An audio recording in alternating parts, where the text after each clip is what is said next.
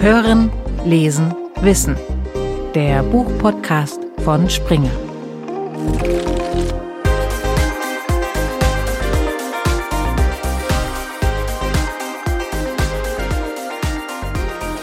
Herzlich willkommen zu einer neuen Folge von Hören, Lesen, Wissen. Mein Name ist Tobias Rohe und ich freue mich sehr, dass Sie wieder mit dabei sind.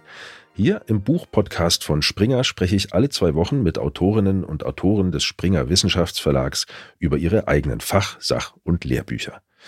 Nachdem in der letzten Folge der Ökonom Joachim Weimann darüber gesprochen hat, warum wir Menschen einfache Lösungen bevorzugen, auf politischer Ebene aber lieber vorsichtig damit sein sollten, eine sehr spannende Folge übrigens, die ich zum Nachhören nur empfehlen kann, haben wir heute ein nicht weniger gesellschaftlich relevantes Thema.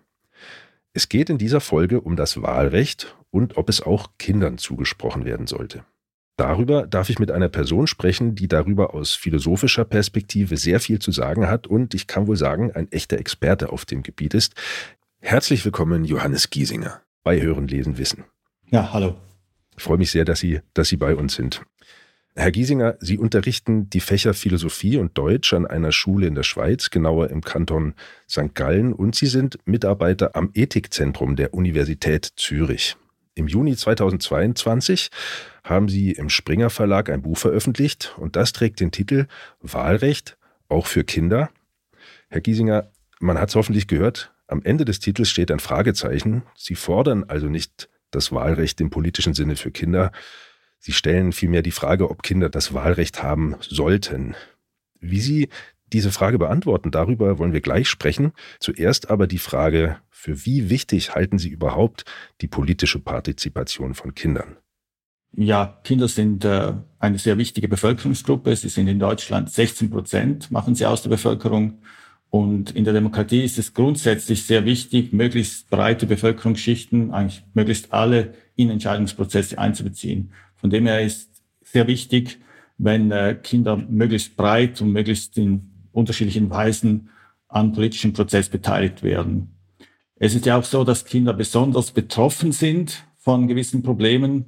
Das ist ein wichtiges Argument auch für ein Kinderwahlrecht. Zum Beispiel Klimawandel oder auch Schuldenproblematik mhm. betreffen Kinder stärker, weil sie länger davon einfach ja betroffen sein werden.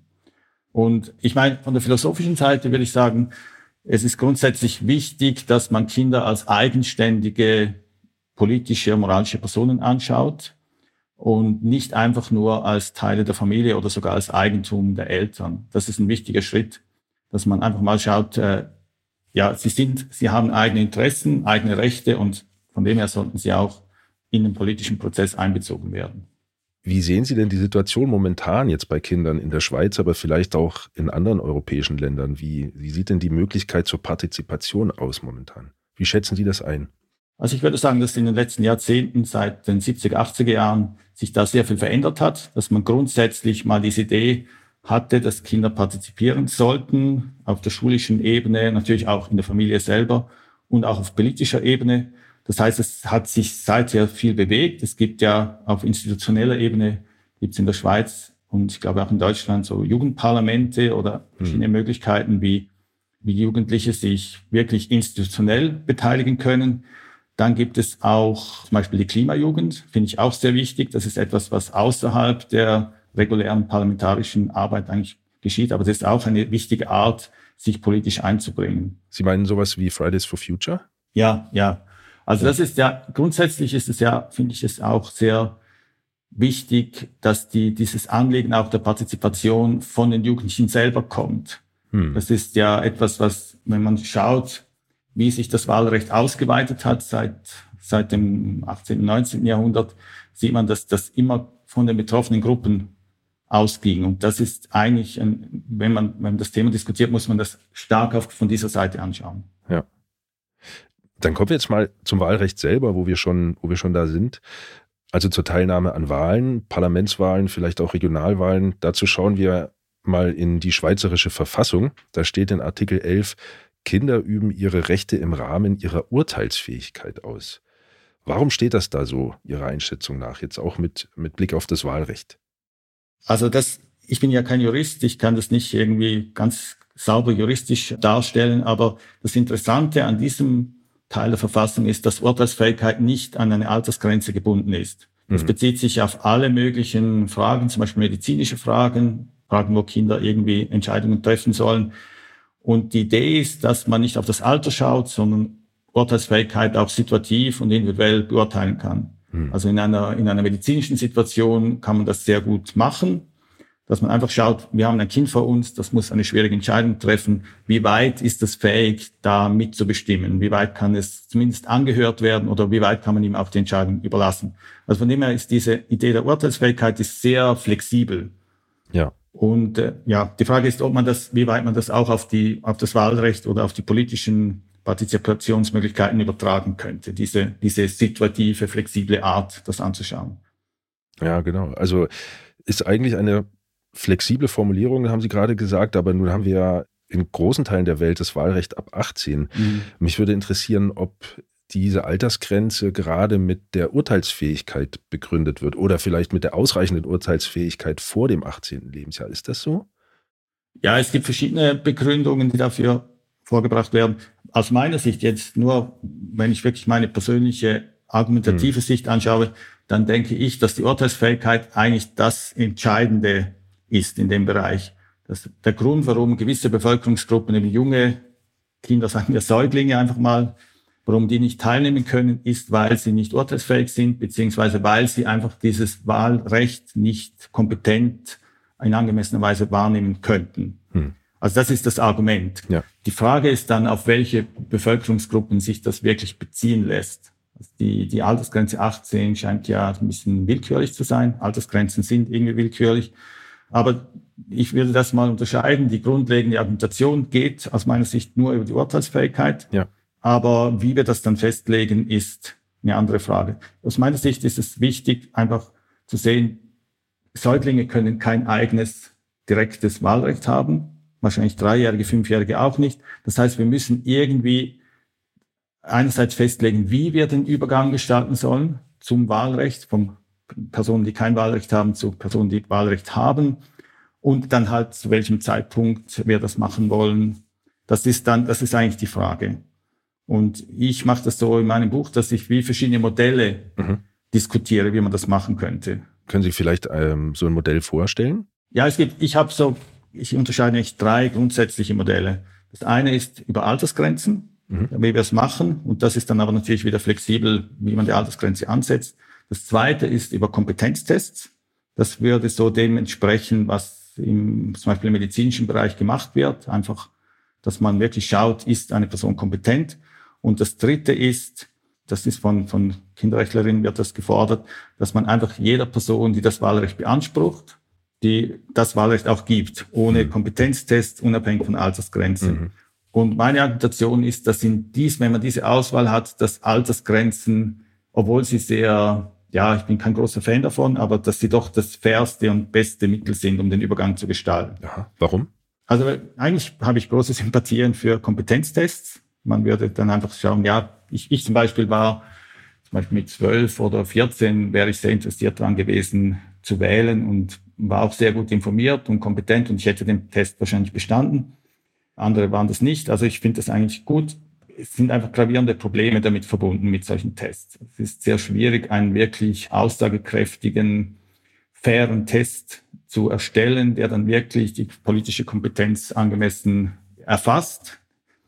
Und es, ein Problem ist für mich auch, dass das soziale Ungleichheiten auftun würde. Das heißt, dass gewisse Bevölkerungsgruppen, also Kinder aus, aus eher privilegierten Familien, wahrscheinlich dann früher politisch mitsprachefähig wären und das würde so bestimmte, zum Beispiel Bildungsungleichheiten, die bestehen, die würde das übertragen auf die, auf die politische Partizipationsfähigkeit. Ein anderes Problem von Kompetenztests, das man auch nicht außer Acht äh, lassen sollte, ist, dass man ja konsequenterweise solche Tests auf alle dann anwenden müsste.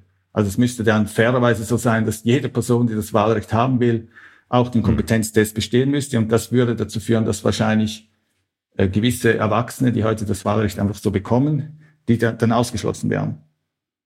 Und das, das finde ich auch ein gravierendes Problem, dass es dann doch irgendwie nicht ganz fair wäre. Hm. Also das, das wäre Kompetenztests und das kinderrechtliche Modell, dass jeder das haben sollte, der das beansprucht, da vermute ich, dass da doch wie ein verstecktes Kompetenzkriterium drin ist. Dass man ja irgendwie doch annimmt, dass zu dem Zeitpunkt, wo man das beansprucht, jemand dann auch kompetent ist oder kompetent sein sollte. Man denkt ja wahrscheinlich nicht, dass Fünfjährige das beanspruchen werden. Zu dem, was ich vorgesagt habe, ich finde einfach, dass die, dass es tatsächlich eine Kompetenzgrenze geben sollte, dass eben Fünfjährige das nicht haben sollten, auch wenn sie es beanspruchen. Und dann bleiben die Altersgrenzen. Ich finde, den, der großen Vorteil von Altersgrenzen finde ich, dass sie sehr transparent sind und sehr gleich für eine Altersgruppe. Ich weiß einfach, ich bekomme zu dem Alter, bekomme ich das Wahlrecht. Ich sehe das voraus. Es ist nicht so wie, sagen wir, beim Frauenwahlrecht, wenn man Frauen ausschließt vom Wahlrecht, dann ist jemand, der einfach biologisch weiblich ist, davon ausgeschlossen für das ganze Leben. Hier ist es ja so, dass man, dass man irgendwie da herangeführt wird. Man weiß, ich, ich kann dann wählen. Ich werde nicht, ich werde nicht ewig ausgeschlossen sein. Und für mich ist das ein bisschen vergleichbar hm. mit, sagen wir, religiöser Mündigkeit. Es gibt ja so gewisse Rituale des Übergangs in verschiedenen Religionen, wo man religiös mündig wird, erwachsen wird, volles Mitglied der religiösen Gemeinschaft. Da ist es ja auch nicht einfach nur eine Frage der Kompetenz, sondern da wird man zu einem bestimmten Zeitpunkt wie als mündig deklariert. Man sagt einfach, jetzt zu dem Zeitpunkt, jetzt bist du 18 oder 16 oder 14, hm. jetzt bekommst du die vollen Rechte eines Staatsbürgers, einer Staatsbürgerin und du musst jetzt aber auch die Verantwortung übernehmen.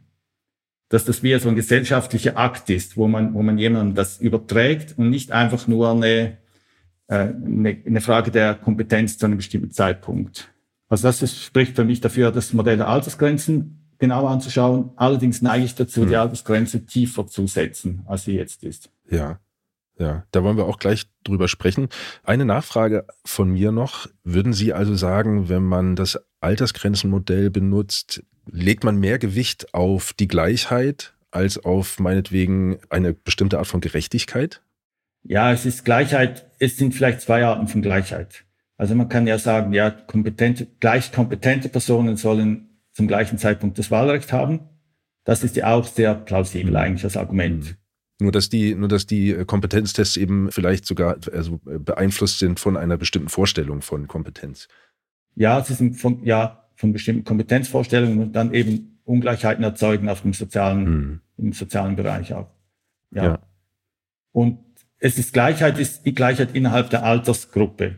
Das ist schon ein bisschen die Frage, wie wäre es jetzt, wenn in einer Schulklasse von 16-Jährigen einige wählen könnten und andere nicht? Wäre das nicht doch irgendwie ein, ein Problem, dass in der Altersgruppe Ungleichheiten aufgehen würden? Ja. Gehen wir nochmal zurück auf, auf die Forderungen, die ja durchaus im Raum, die ja durchaus im Raum stehen bezüglich Kinderwahlrecht. Gehen wir darauf doch nochmal ein. In Deutschland zum Beispiel unterstützt der Deutsche Familienverband die Forderungen sogar nach dem Wahlrecht ab der Geburt. Das haben Sie vorhin auch schon mal kurz angesprochen. Also dahinter steht ja der Vorwurf, dass eine Demokratie keine echte Demokratie ist, wenn sie Kinder, die ja auch Bürgerinnen und Bürger sind, von der Wahl ausschließt. Finden Sie, dass der Vorwurf gerechtfertigt oder treffend ist? Ja, in gewisser Weise schon, ja. Also ich, die Demokratie ist eine, eine inklusive politische Organisationsform, wo eigentlich alle teilnehmen sollen. Und der Fachbegriff in der politischen Philosophie dafür heißt äh, Legitimität auch. Das heißt, wenn ich eine, wenn ich Macht ausübe, wenn ich Entscheidungen treffe, Maßnahmen ergreife politisch, dann müssen eigentlich diejenigen, die davon betroffen sind oder die dem unterworfen sind, auch mitgestalten können. Das ist die Grundidee der Demokratie. Hm. Und wenn wir Bevölkerungsgruppen haben, die das, die das nicht können, dann ist das eigentlich so strikt gesagt eine illegitime Form von, von Regierung. Ja. Und wir haben natürlich auch andere Bevölkerungsgruppen, zum Beispiel ausländische Personen, also Personen ohne den äh, deutschen Pass oder Schweizer Pass, die sind auch nicht beteiligt. Und das ist auch ein Stück weit aus meiner Sicht auch ein Legitimitätsproblem. Mhm. Weil sie ja doch, sie zahlen ja auch Steuern, sie müssen, sie, sie müssen die, die Regeln einhalten, die Gesetze einhalten. Also von dem, von der Grundidee ist es sicher so.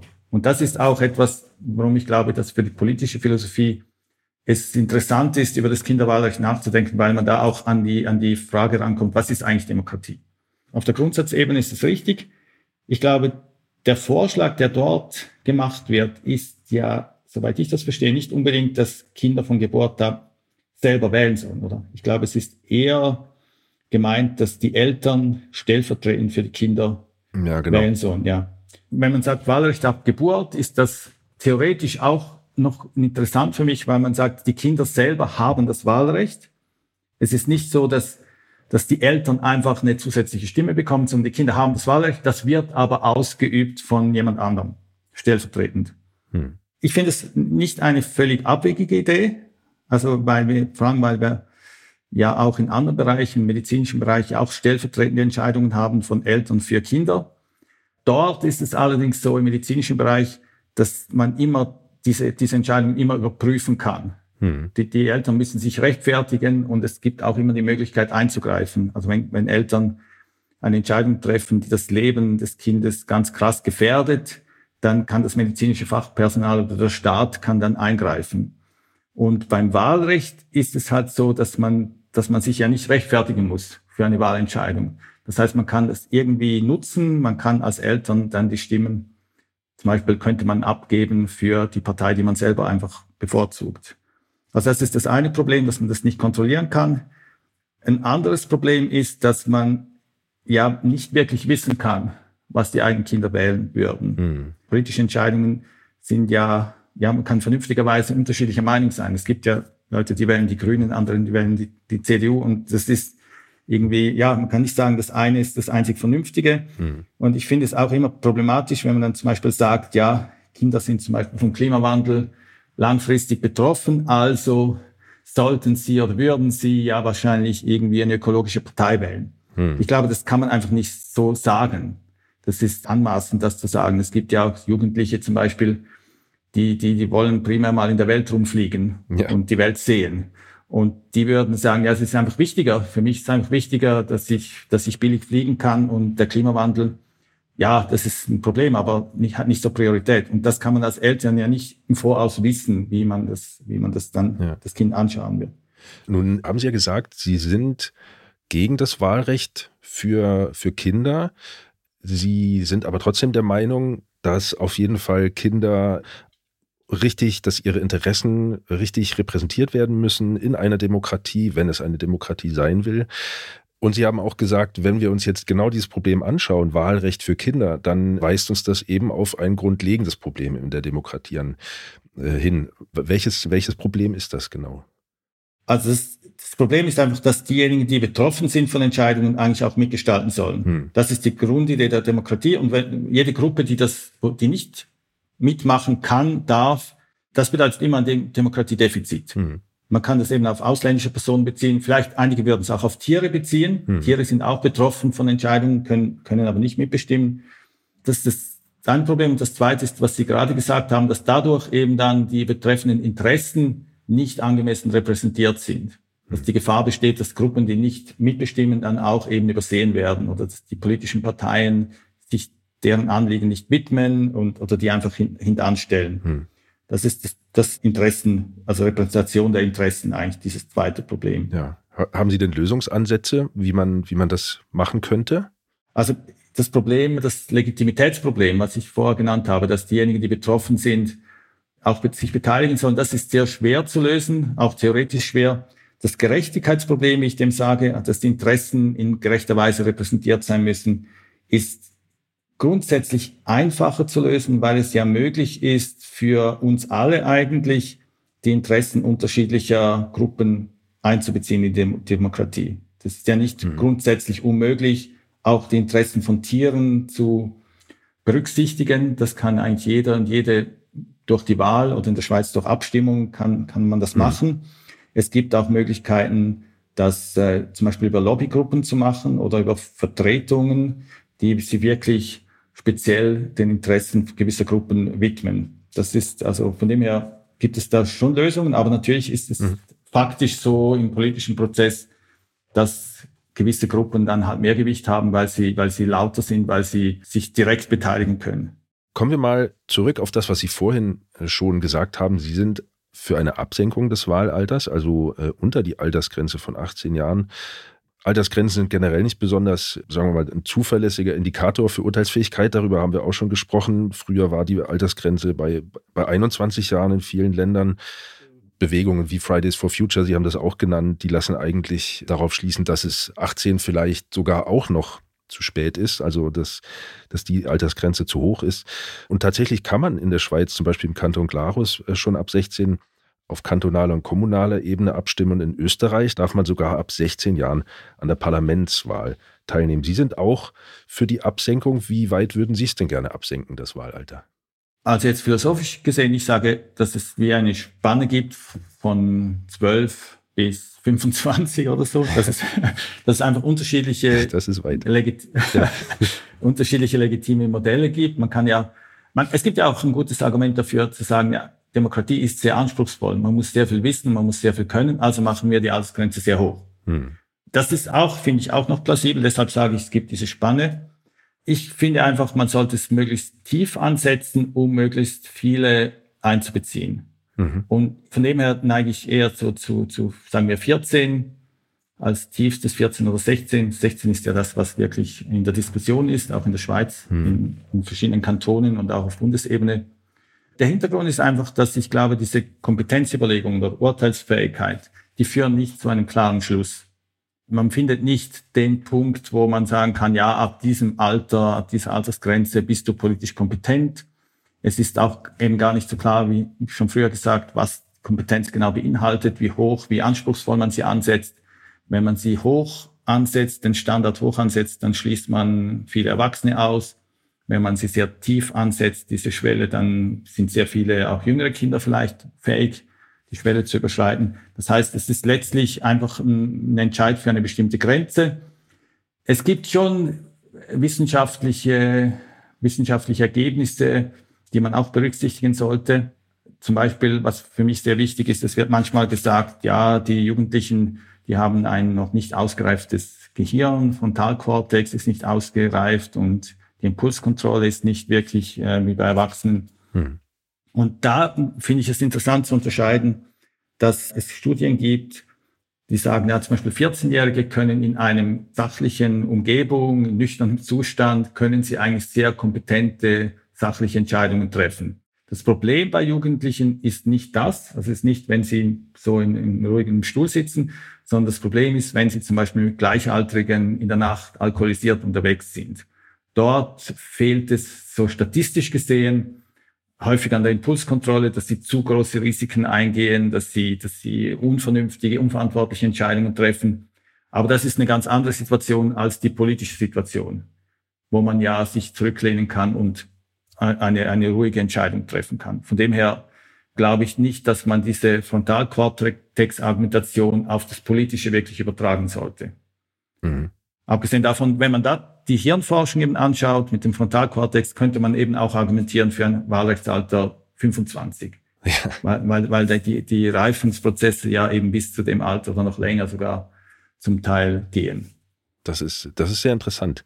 Okay, Sie haben jetzt also aus der äh, kognitionswissenschaftlichen Sicht sozusagen argumentiert, ja, warum das Wahlalter eventuell sogar höher als 18 liegen musste.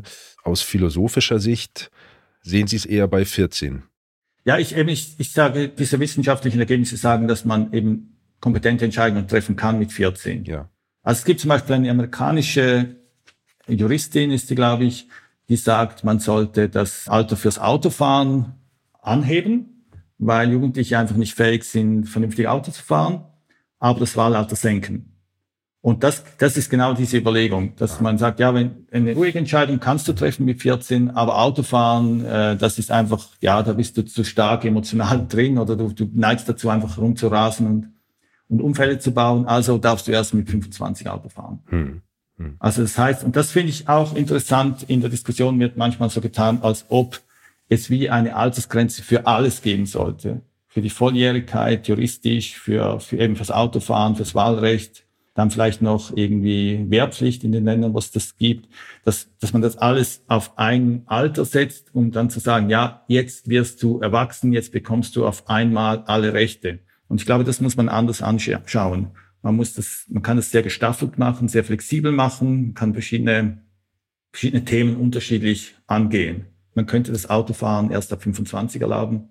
Und ich weiß nicht, wie es mit dem Rauchen ist oder mit, mit gewissen mit Drogenkonsum. Das sind ja auch eher so Bereiche, wo Jugendliche zu unverantwortlichen Entscheidungen neigen. Ja. Das wäre auch etwas, wo man eher höher gehen sollte als beim Wahlrecht. Oder bei medizinischen Entscheidungen eher tiefer, weil da, weil da Kinder, viele Jugendliche, die auch krank sind, ja, sich sehr stark mit ihrer Krankheit beschäftigen und dann sehr differenzierte, vernünftige Entscheidungen treffen können über ihre eigene Situation.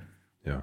Ist sicherlich aber dann auch schwierig, in allen Lebensbereichen, allen Entscheidungsgebieten sozusagen ein eigenes Alter festzulegen. Ich stelle mir das auch bürokratisch und gesetzgeberisch sehr schwierig vor. Ja, gut, aber wir haben ja unterschiedliche Altersgrenzen jetzt schon ja. für, für verschiedene Bereiche, für Alkoholkonsum oder für sexuelle Mündigkeit. Das, das ist nicht. Und das Problem ist dann eher, wo man das wirklich individuell machen kann. Ideal wäre es ja, wenn man möglichst viele Bereiche individuell regeln würde. Hm. Und das ist auch einfach ein, ein, eine Frage des Aufwands und der Kosten. Man kann ja nicht alle immer äh, testen oder Gespräche führen mit allen, immer zu allen Bereichen. Ja, aber das, den Aufwand oder die Kosten sollte es uns vielleicht wert sein. Ja, sicher in verschiedenen Bereichen schon. Eben im medizinischen Bereich sollten man ja keine Kosten scheuen, um wirklich an, daran heranzukommen, wie urteilsfähig ein Kind in, in der Situation ist. Ja. Herr Giesinger, ich danke Ihnen sehr für dieses sehr interessante Gespräch und für Ihre Erläuterungen. Ein sehr interessantes Thema, wie ich finde. Herzlichen Dank, dass Sie bei uns waren. Ich danke Ihnen. Soweit der Erziehungsphilosoph Johannes Giesinger über die Frage, ob Kinder das Wahlrecht haben sollten. Sein Buch zu diesem Thema, das im Springer Verlag erschienen ist, trägt den Titel Wahlrecht auch für Kinder. Schauen Sie mal rein, das lohnt sich. Sollten Sie Fragen, Feedback oder Anmerkungen zu dieser oder allen anderen Folgen unseres Podcasts haben, schreiben Sie uns gerne an springer-podcast@springernature.com. Die Adresse finden Sie auch in den Show Notes. Und wenn Sie keine der kommenden Folgen verpassen möchten, abonnieren Sie uns doch einfach. Das geht überall, wo Sie Ihre Lieblingspodcasts hören. Und wenn Sie gerade dabei sind, geben Sie uns doch gerne eine Bewertung. Das würde uns freuen. Das war Hören, Lesen, Wissen, der Buchpodcast von Springer mit mir, Tobias Rohe. Ich sage auf Wiedersehen und bis zum nächsten Mal. Hören, Lesen, Wissen. Der Buchpodcast von Springer.